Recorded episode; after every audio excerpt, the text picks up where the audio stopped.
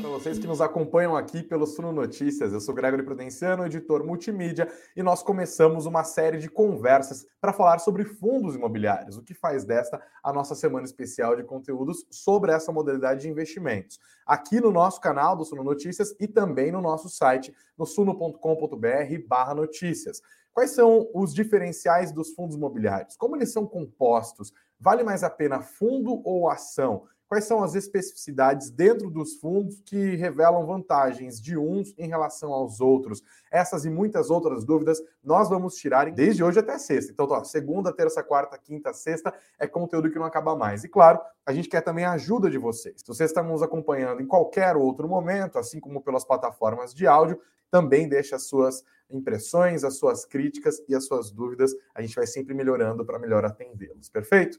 Hoje a gente começa dando um overview sobre o que são de fato os fundos imobiliários e sobre uma especificidade desse tipo de investimento, que são os contratos atípicos. Claro, antes da gente entender quais são os contratos atípicos, a gente vai entender quais são os contratos típicos. Para nos ajudar nessa conversa, eu trago a baila o Gustavo Asdourian. Vem para cá, Gustavo. Boa tarde para você. O Gustavo é sócio fundador da Guardian Gestora, tá junto com a gente, botando de pé essa semana dos fundos imobiliários. Tudo bem por aí, Gustavo?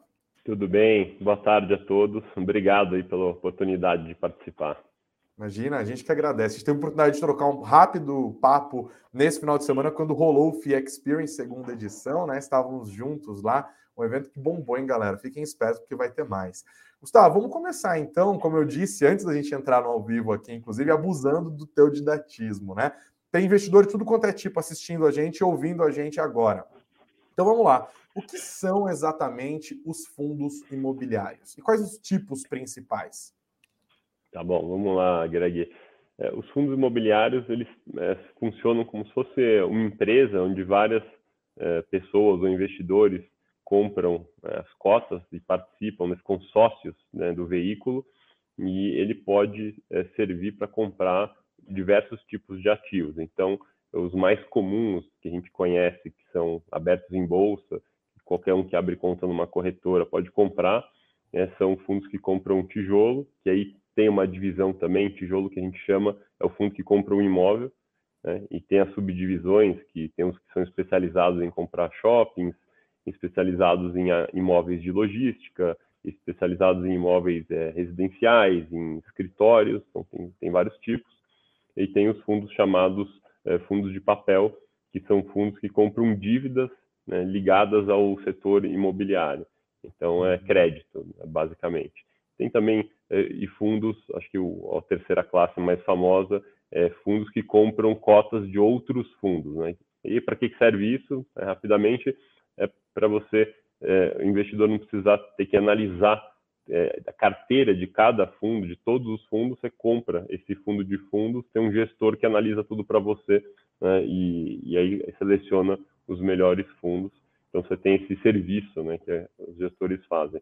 Então, é, basicamente, essas são as grandes classes, tem outras menores, tem fundos híbridos, hedge funds, mas são né, outros que não estão tão difundidos ainda mas basicamente esses são os três. E aí acho que você vai me cortando aí, Greg, na, na, na ah. explicação, ah. se começar a demorar muito, mas posso falar um pouco do como eles como funcionam em geral os fundos e as vantagens, as diferenças, Sim. né, de você. Antes da gente entrar nas vantagens, só para pontuar que uhum. a gente uhum. já até respondeu uma pergunta do público, é o Emerson Brito que está sempre junto com a gente nas lives, inclusive de manhã à noite, está participando agora aqui também. Ele queria saber a diferença de fundo de tijolo e fundo de papel é isso que você já pontuou, né? O fundo tijolo investe nos imóveis diretamente, enquanto os fundos de papel investem em dívidas atreladas ao mercado imobiliário, tipo CRI, por exemplo, é isso? É isso, exatamente, tipo CRI. Então essa dívida ela pode é, ser atrelada de diversas formas, então pode ser uma dívida para uma empresa que constrói prédio, construir aquele edifício. Aí você já uhum. classifica como uma dívida imobiliária que o fundo pode comprar pode ser uma dívida para uma outra empresa comprar um imóvel que está alugado. Então, também classifica como imobiliário. Então, ela é um, uma dívida que funciona para vários né, tipos de eventos ligados a imóveis. Então, não é um só. Como que o fundo ganha dinheiro? Beleza, ele, eu estou chutando aqui, ó, ele comprou a dívida, né? Uma Cirela da vida vai construir um complexo e tal. Fala, a gente não tem grana, vamos contrair isso por meio de CRI vou oferecer isso para o mercado, um fundo específico vai lá, compra aquilo e ela vai pagando aquela dívida com juros e essa grana excedente que vem dos juros vai sendo distribuída para os cotistas. Tá certo até aqui? Exatamente. E um fundo de tijolos, como que ele ganha dinheiro? É basicamente o aluguel ou tem outras maneiras? O mais conhecido é o aluguel, mas tem também é, outras formas de ganho, que é você comprar um imóvel e vender com lucro. Então, é, esse é um, é um ganho que pode ter e ser distribuído para os investidores, para os cotistas. E ele também pode ter ganhado o aluguel enquanto ele comprou é, e uhum. depois até o momento da venda, que também foi, pode ser distribuído. Então, já você pode misturar esses dois ganhos. E você também pode ter, por exemplo, um fundo que incorpora, constrói o imóvel para vender. Então, isso uhum. também é uma, um jeito de ganhar o dinheiro com o imóvel, com o tijolo, que não seja o, o aluguel. E como que o investidor de fundos imobiliários ganha dinheiro com essa modalidade de investimentos, Gustavo? Ele ganha via a distribuição do dividendo, que normalmente nesses fundos listados a maior parte distribuem de forma mensal, então é uma, uma renda interessante, porque todo mês pinga né, uma liquidez na conta, e também tem a valorização ou desvalorização da cota na bolsa, no mercado secundário. Então, para você uhum. comprar a cota de um fundo imobiliário, é, esses mais comuns são listados em bolsa, é igual você comprar a ação de uma empresa, são de uhum. qualquer empresa. É, você abre conta na corretora, olha ali o preço que está sendo negociado no secundário né, e coloca uma ordem ali de compra. Então, tem fundos que a cota tem base de 10 reais, então com 10 reais você já investe, tem outros que a base é 100 reais, a maior parte é, é entre 100 e 10, e você, então, dessa forma, pode ganhar na valorização, mas pode perder também, né? pode desvalorizar, e você tem a distribuição mensal, que é o dividendo. E a cota não impacta o dividendo? Não impacta. Então, não, é, é, não tem nenhum impacto direto. Ela, muitas vezes, ela é reflexo de um aumento ou diminuição do dividendo, isso pode influenciar no preço, mas é, é o inverso. Então, né, o, o, é o dividendo que influencia no preço da cota. E as que, questões macroeconômicas também. Né? Então, é, alta de juros da Selic ou queda também influenciam, né? e todos os outros é, pontos aí de macroeconomia que a gente conhece, como ou guerra, tudo que afeta a bolsa de valores. Entendi. Bom, caminhando então para a gente entrar um pouco mais na questão dos contratos. Entendemos aqui que temos esses fundos é, que têm imóveis dentro deles, eles alugam esses imóveis, esses imóveis viram os rendimentos que são distribuídos para os cotistas. No caso, são os próprios fundos, como proprietários daqueles imóveis, ou de parte, né? Porque um fundo pode, um prédio de 30 andares pode ter um fundo com um dono de cinco deles, por exemplo. É o próprio fundo, como proprietário, que fecha os contratos de aluguel, e aí a gente está falando de vários tipos de imóveis, né? Tem imóvel comercial, tem imóvel, tipo, como um shopping, por exemplo, tem imóvel com laje corporativa, tem imóvel é, de logística, todos esses o mercado atende. E aí eu queria voltar para essa questão justamente do contrato.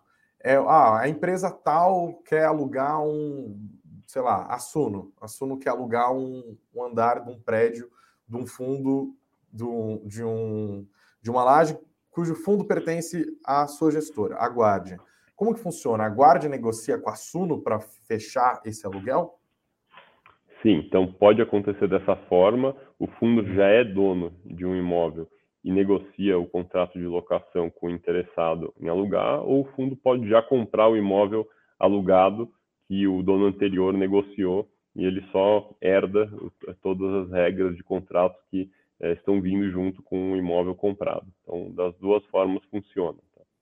Entendi. E como que funciona a normativa desses contratos? O que, que é um contrato ideal do ponto de vista do fundo e para a rentabilidade do cotista? É, a gente tem, né, então, já para diferenciar aí, né, o contrato de locação normal para o atípico, é, acho o grande ponto, é, tem alguns pontos, mas a, a multa é um grande ponto né, de, de multa de quebra do contrato. Então, no contrato normal de aluguel, quando o locatário sai, ele é, tem que pagar o valor da multa estipulada proporcional ao prazo né, restante do, do contrato. Então, você tem lá um contrato né, de é, 10 anos, passaram-se 5 anos, e você tem uma, uma multa de 3 aluguéis, Né? Então, passou metade do prazo, é só metade da multa é, é combinada, a multa de três aluguéis, você vai pagar um aluguel e meio. Uhum. Essa é, é, é, lei, não adianta brigar, né? tem, é, a lei já está tá clara, tem jurisprudência. Agora, você é, tem uma outra modalidade, que é essa que a gente chama de atípico, que até tem uma lei né, que fala especificamente sobre ela, que é a 12744 de 2012, é um, famoso, ela colocou, inseriu na lei de locação normal, ela inseriu aquele famoso artigo 54A, que ele diz que se você é, construiu um imóvel para um determinado interessado alugar, ou você fez uma reforma grande, substancial, ou você comprou só para aquele interessado alugar, você pode combinar com ele uma multa e essa multa pode ser qualquer valor que não passe do valor total do contrato. Né? Então, ele pode ser o valor inteiro do contrato até o final, por exemplo. E aí uhum. não tem proporcional, três aluguéis, é o valor inteiro, a qualquer Sim. momento que o locatário quiser sair. Isso. Esse contrato, então, no atípico, usando o seu prazo ali, porque é bom fazer cálculo com 10, é muito mais fácil. É, é. Fechei um contrato de cinco anos, eu tenho uma empresa, um, um sei lá, eu preciso de um frigorífico. É, não é qualquer imóvel que vai estar refrigerado, por exemplo, né? E aí uhum. vocês falam, ah, beleza, a gente vai fazer uma monstra reforma, ou a gente vai construir um imóvel só para você, nessa localização que é importante para vocês fazerem a distribuição, a logística necessária.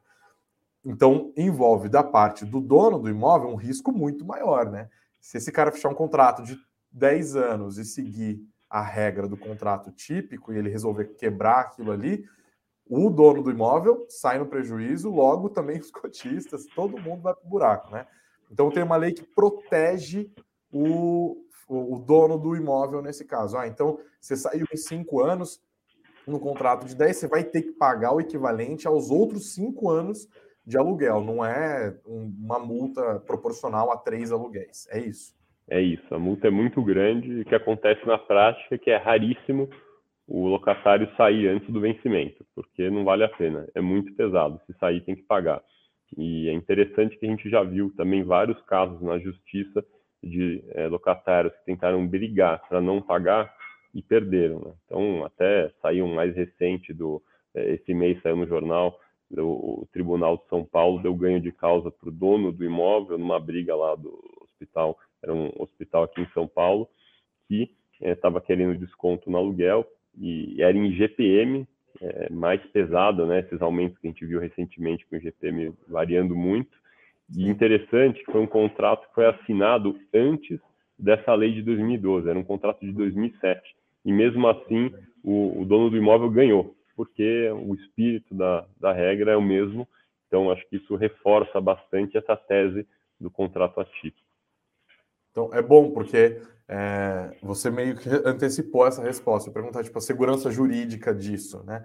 Tá tudo estável, tem jurisprudência, os tribunais Sim. reconhecem, a legislação tá redondinha nesse caso, ou você acha que tem melhoras ainda para acontecer? Ah, sempre, se perguntar, sempre dá para melhorar alguma coisa, mas assim, Sim. hoje, hoje a, a, legislação, a jurisprudência, o arcabouço jurídico, ele já é bem seguro para você fazer investimentos consideráveis. Então, acho que hoje o mercado ele trabalha de uma forma onde todo mundo já tem uma segurança boa e, e ele funciona bem, flui bem. Né? Então, a gente vê bastante é, operações nessa linha e, e, acho que é, só tende a, a melhorar, né? O mercado está tá funcionando bem. Bom, eu já entendi que o contrato atípico protege melhor, do ponto de vista financeiro, dono, o dono, o fundo imobiliário, né, que é dono daquele imóvel, é, do que um contrato normal. Isso significa que o investidor deve buscar por fundos que têm mais contratos atípicos ou não necessariamente, Gustavo? Isso depende. Assim, o fundo que tem mais contrato atípico, ele tende a ser um fundo mais estável e mais previsível. Tá? Então, é, além do contrato atípico, até fazendo um parênteses, é interessante olhar também com quem que o fundo eh, tem assinou os contratos atípicos. Se, você, se o fundo assinou com empresas grandes, com muita saúde financeira, multinacionais, você tem mais certeza ainda que aquele contrato vai ser cumprido. Porque também, se o fundo assinou um contrato atípico com uma empresa muito pequena, né, que pode quebrar, não vai adiantar ter o contrato porque não vai receber. Tá? Então, acho que esse é um outro ponto interessante para o investidor olhar.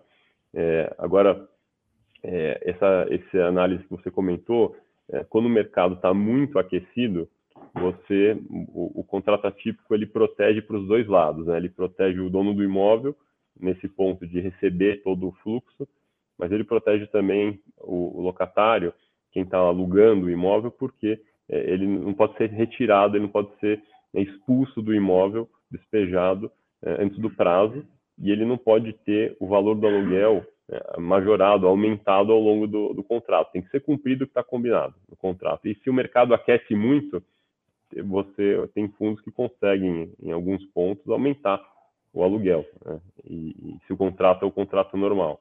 E o contrato atípico ele não vai ter esse ganho. Só que, por outro lado, quando o mercado está ruim, ele tem a segurança de não ter a perda, a empresa não vai sair antes da hora, não vai ter imóvel vazio. Ou a empresa não vai pedir para baixar o valor do aluguel. Então, tem os dois lados. É quem gosta mais é, de risco mais baixo e de previsibilidade, consistência, acho que sim deve buscar por fundos que têm mais contratos atípicos. Ele rende menos do que o contrato convencional, porque pelo que você está pintando no quadro aqui, a empresa contratante, né, o, loca, o locador, ele tem mais poder de barganha, né? Afinal, ah, beleza, eu sou do, do frigorífico aqui, né? Continuando no exemplo está acabando o meu contrato, o mercado deu uma balançada, ou eu perscrutei e vi que não tem outros interessados naquela minha locação, eu pago o valor X por mês.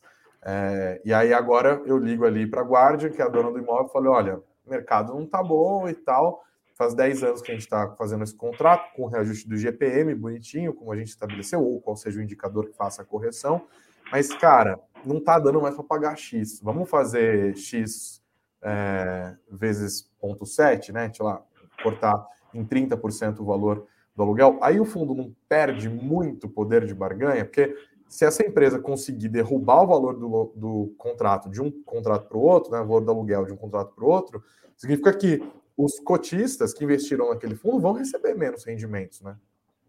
Sim.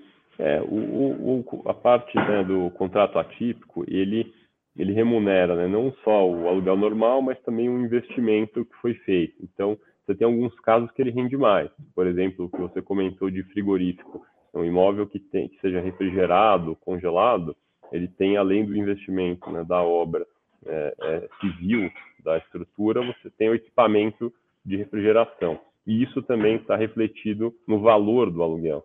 Então, ele pode render mais que o contrato típico que não reflete né, esse tipo de, de investimento ou é mais frágil né, na hora de, de refletir. Porque mesmo com contrato típico, acho que tem que ser mais caro um, um aluguel né, de imóvel refrigerado, mas você fica suscetível ao locatário sair a qualquer momento e barganhar com você. Né? Então, acho que você trava mais para os dois lados, né? bom para o atípico, para o locatário nesse caso, que ele não vai ser forçado a sair, e bom para o locador, né, que ele estabeleceu a remuneração, quando ele entrou ali, ele vai receber aquilo. E os contratos atípicos, eles ficam separados? Tem um fundo só de contrato atípico ou eles ficam misturados aos contratos tradicionais?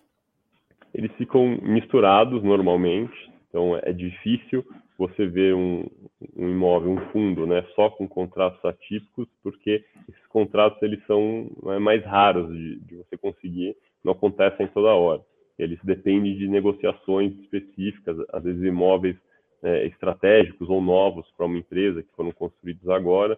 Então, não é todo dia que você encontra.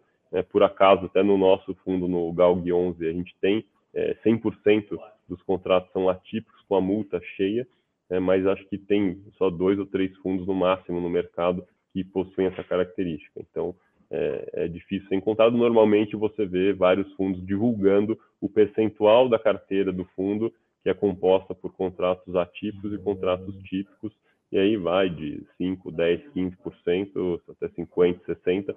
O normal aí é alguma coisa entre 30, 20 ou entre 20 e 40, e pouquíssimos tem dois ou três fundos que são 100%. O GALG 11, é qual que é a porcentagem? O GALG 11 é 100% de contratos atípicos. Ah, então é, tá. é bem interessante. A gente até, né, acho que foi uma, são todos reajustados por IPCA, e a gente né, não foi tão forte quanto o GPM, mas vem de dois anos com o IPCA também forte e todos os contratos reajustados com inflação cheia. Então, a, a tese nossa né, de montar o fundo com 100% de contratos atípicos está é, é, se, tá, tem um bom desempenho. A gente está bem satisfeito com o desempenho dela. O fundo está indo muito bem. Você citou a questão da inflação, né? A gente acabou de virar uma chavinha para baixo, felizmente, da inflação acumulada em 12 meses, considerando aqui a inflação consumidor, né, medida pelo PCA do IBGE.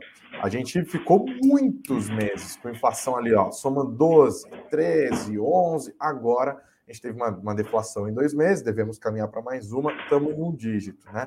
E o mundo inteiro está lidando com esse problemão da inflação. Você acha que fundos imobiliários, de maneira geral, são uma boa maneira de se proteger da inflação ou talvez não seja o melhor canal?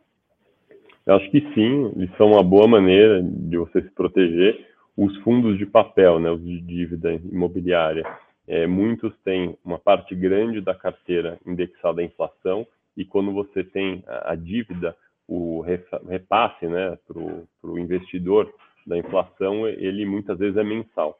Então, uhum. você consegue até ter um reflexo mais rápido dessa proteção, você captura antes.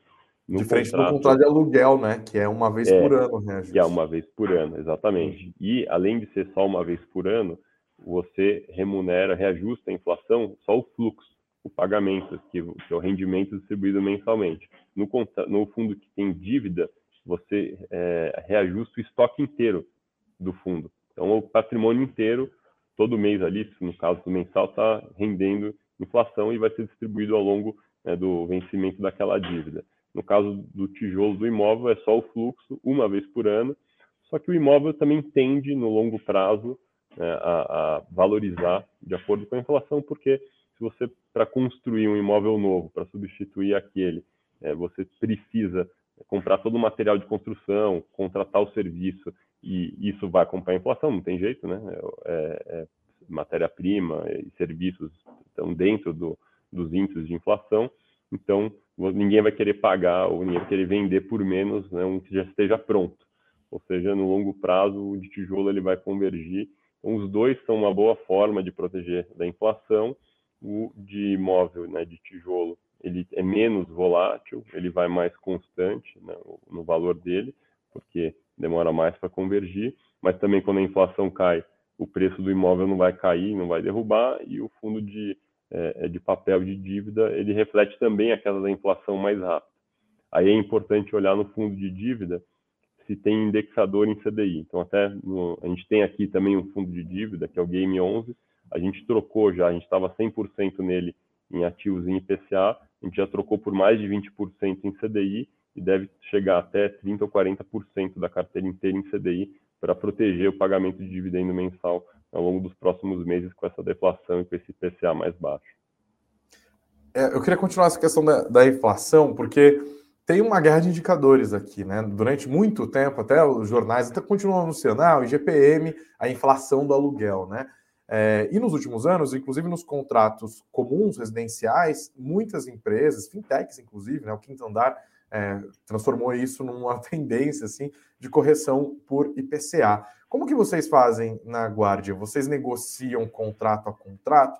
E só para explicar melhor para a nossa audiência, é, lembrando da minha época de repórter de macroeconomia, o IGPM, que é a inflação do aluguel, ele é um índice que é composto por outros índices, né? São três ali que pesam dentro dele. Os IPAs, principalmente, que é a inflação produtor, é, o, tem um IPC, né, tem um que, que, pesa menos ali, mas que é um indicador de inflação, e tem também o INCC, né, que é o Índice Nacional de Custos de Construção, que também tem as suas subdivisões ali, né, do, do material e tem a questão da mão de obra.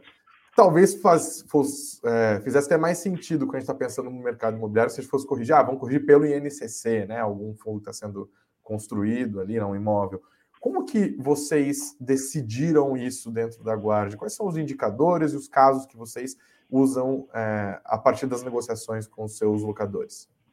Tá. Hoje, Greg, a gente é, acaba usando só o IPCA. Né? Primeiro, a gente historicamente já estava usando IPCA majoritariamente, então quase tudo, né, já há muitos anos, é, é, eram contratos reajustados só por IPCA aqui na casa, a gente tinha é, só dois contratos é, bem menores é, para laje comercial e escritórios, que é, é, mais padrão em GPM, uhum. e a gente tinha escolhido esse IPCA em quase todos os casos pela volatilidade do GPM. Tá? Então, o GPM tinha épocas, muitas épocas que ele aparecia como negativa, variação negativa, outras que a variação dele para cima era muito alta, sempre quando a gente vê historicamente desvalorização cambial, né, dólar subindo muito, o GPM tem uma parte dele mais ligada ao dólar do que o IPCA, então uh, com o dólar disparando, logo depois de alguns meses a gente costuma ver o GPM disparando,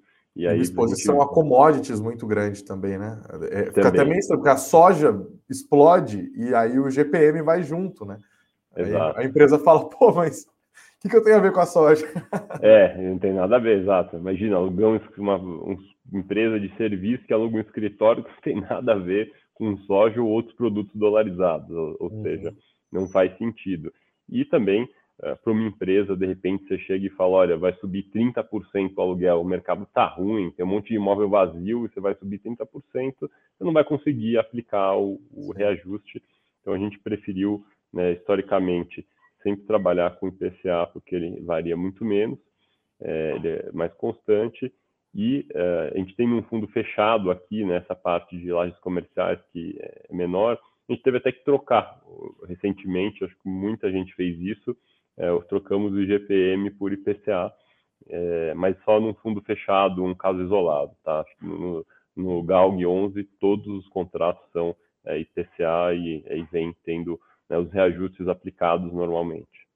Eu queria entender melhor agora, já indo para o fim da nossa conversa, Gustavo, quais são os carros-chefes da Guardian, como que vocês fazem essa gestão? A gente falou do Galg aqui, mas tem muita gente que está... Que diabos que estão falando, né? O GALG 11, é um fundo bem conhecido para quem já está no mercado. Mas queria, de novo, abusar do teu didatismo para entender melhor os produtos que vocês têm, como que vocês montaram eles e o que está ao alcance do investidor comum, né, da pessoa física. Claro, então a gente tem é, o carro-chefe, que é o Guardian Logística, que é o GALG 11, né, o código na bolsa GLG11, que qualquer investidor pode entrar no home broker, em qualquer corretora e comprar na bolsa. Ele é esse fundo de logística que tem é, os imóveis alugados para basicamente multinacionais e só com contratos atípicos. O prazo médio dos contratos é perto de 10 anos, então o fundo é um reloginho é, pagando hoje perto de 10% de dividend yield, né, que é a rentabilidade distribuída todo mês. A gente tem um fundo ah, de papel. Para explicar claro. para a nossa audiência o que é o dividend yield. É um desses termos em inglês que as pessoas. O quê? Do que está falando? Como que é, calcula? O que, é, é isso exatamente? Até falei rentabilidade, mas é assim: é o, o valor que você investe, você é, todo mês né, recebe o, o 10% ao ano, não é ao mês, né? Então, ao mês lá, 0,9%, né? Uhum. O que o, o, vezes 12 vai dar o 10% ao ano. Então, é o valor controlar... que pinga na tua conta mensalmente proporcional Isso. ao valor da cota. Proporcional ao valor da cota. Então, é. de novo, investiu 10, é, investiu 100 reais, então em um ano, se, se for 10% de dividend yield, em um ano você vai ganhar 10. Uhum. Aí é interessante falar que é líquido de imposto de renda. Então, o valor que você recebe de rentabilidade do fundo imobiliário, ele não tem imposto de renda é, desses listados em bolsa. Né? Tem várias regras, tem exceções, mas é, esses abertos para investidores no geral, listados em bolsa, não tem imposto de renda. Então, é uma boa vantagem para o investimento em fundo imobiliário. Esse fundo tem mais ou menos 600 milhões de reais, o GALG 11 de valor de mercado. É o carro-chefe aqui. A gente tem então, o outro fundo, que é o Guardian Multi Estratégia, que o código na bolsa é GAME11, G-A-M-E 11, que é o fundo de CRI, de dívida, de fundo chamado né, de papel. Né? Hum. Ele é, tem pago hoje cerca de, historicamente, perto de 14% ao ano né, de rentabilidade, que é o, dividend yield. E é, com a inflação caindo agora, a gente está trocando a carteira de PCA para CDI para proteger essa rentabilidade. A gente está vendo muitos outros fundos né, que é, não conseguem fazer isso. O nosso fundo ele ainda é pequeno, tem 200 milhões de reais, então é, é mais fácil fazer. É, e a gente tem aqui também um, um, fundo de previdência a Icatu, que acabou de começar, né, que é, é, mês passado começou, que é um fundo de crédito com resgate em, D mais é, sete dias, e, e, a gente é um fundo de PGBL ou VGBL, mas esse está ainda só começando, nem pode divulgar é, resultado dele por enquanto, só depois de seis meses. E a casa tem aqui, a gestora, é, é só 1,4 bilhão em fundos, esse é o tamanho. A gente tem outros fundos fechados aqui, então só para ter uma ideia do tamanho geral da casa. Você falou que o, o game está rendendo 14, né? Game 11 e o Galg está 10. É isso. É normal isso? Os fundos de papel renderem mais que os de tijolo? E tem uma relação de tijolo? E tem mais alguma relação de risco? De, de, depende do momento. Então, por que, que o hum. game está rendendo mais? Porque a gente estava com uma carteira 100% indexada por IPCA e o IPCA estava muito forte nos últimos 12 meses. A gente fez muito resultado Agora que o IPCA está fraco, a gente está trocando parte da carteira por CDI, então a gente já pagou, chegou a pagar até 18% ao ano de dividendo, então já teve um ajuste e a gente está é, fazendo essa reciclagem de carteira para preservar, é, de certa forma, o, o dividendo para frente. Agora, tem fundos de papel que são é, indexados totalmente em CDI, por exemplo. E quando o CDI foi para 2, eles pagavam bem menos que os fundos de tijolo. Então depende, é caso a caso. Tem que olhar a carteira de cada fundo. Né? A gente é, é, só consegue saber né, se vai pagar mais ou menos fazendo essa análise. E historicamente, né, pegar os últimos 12 ou 24 meses, os de papel tem, no geral, com a maioria é indexada à inflação, tem pago mais que os de tijolo.